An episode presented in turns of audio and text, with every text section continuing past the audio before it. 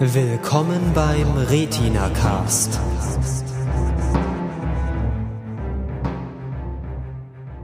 Herzlich willkommen zur 10. Retina Cast Pilotenprüfung zur Serie Smash. Heute mit dabei sind. Ja, hallo, ich bin der Fleidy. Und ich bin Lukas. Und ich bin Marcel. Ja, Smash ist ähm, am 6. Februar gestartet auf NBC. Um was geht's denn, Fleidy? Naja, das ist eine Fernsehserie, die sich so grob um die Produktion von einem Broadway-Musical dreht.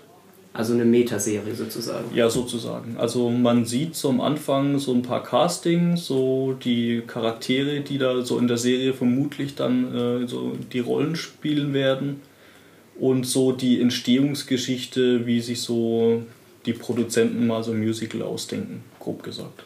Und es wird gesungen und ich glaube, das ist das, woran sich die, Scheider, äh, die Geister auch schon scheiden. Manche mögen das, wenn gesungen wird und manche nicht. Lukas?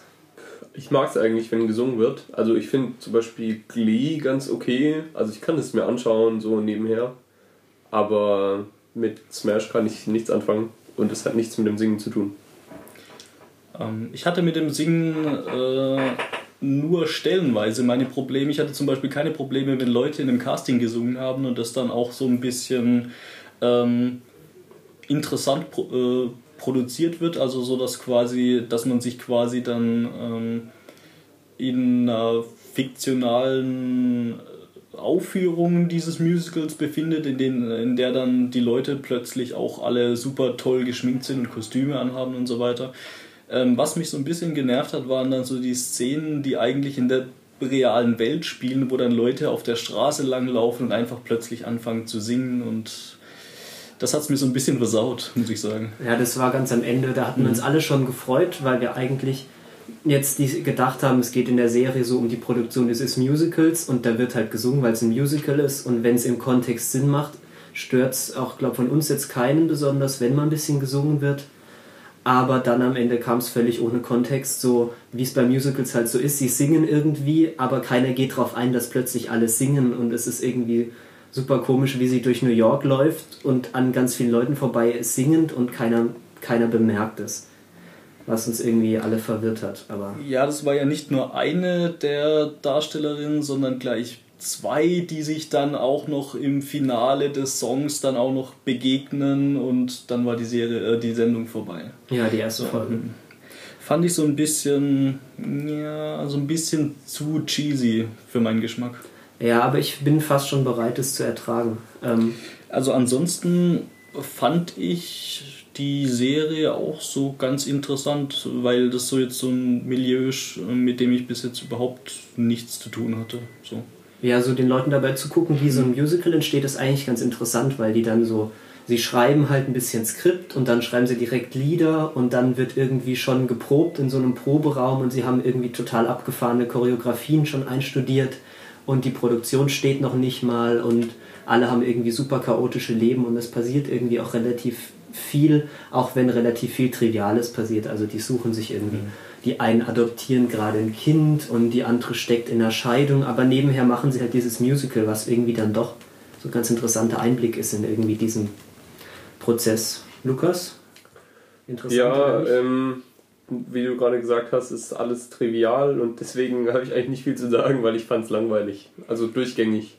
Ich fand den Gesang mittelmäßig bis langweilig. Also die singen halt irgendwas, was ich nicht gut, aber auch nicht besonders schlecht fand.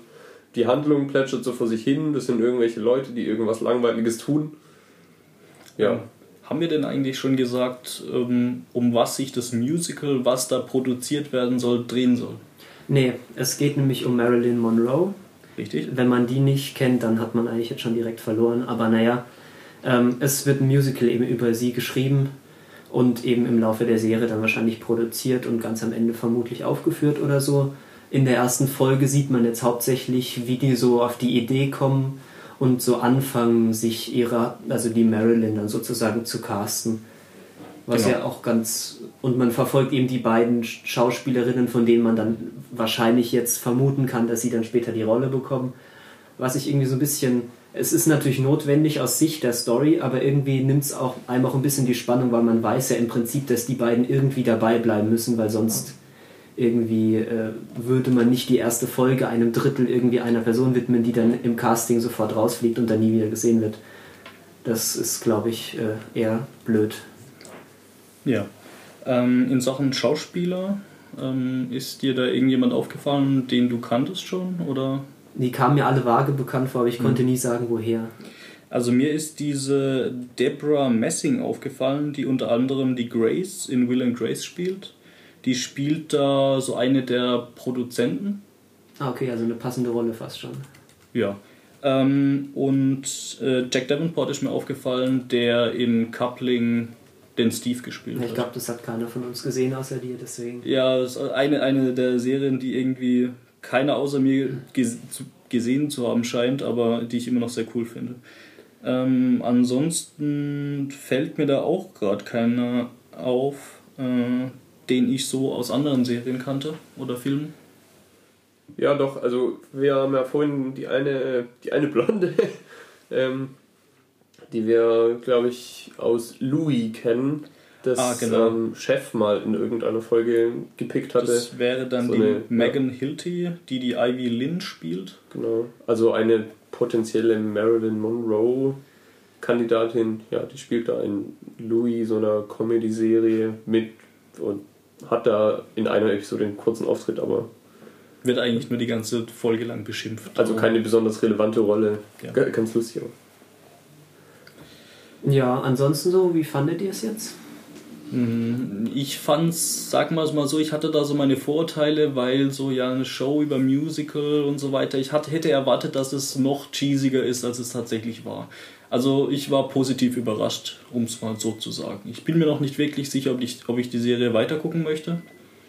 Aber so ein, zwei Folgen werde ich mir da schon noch äh, angucken und mal zu sehen, wie sich das Ganze entwickelt.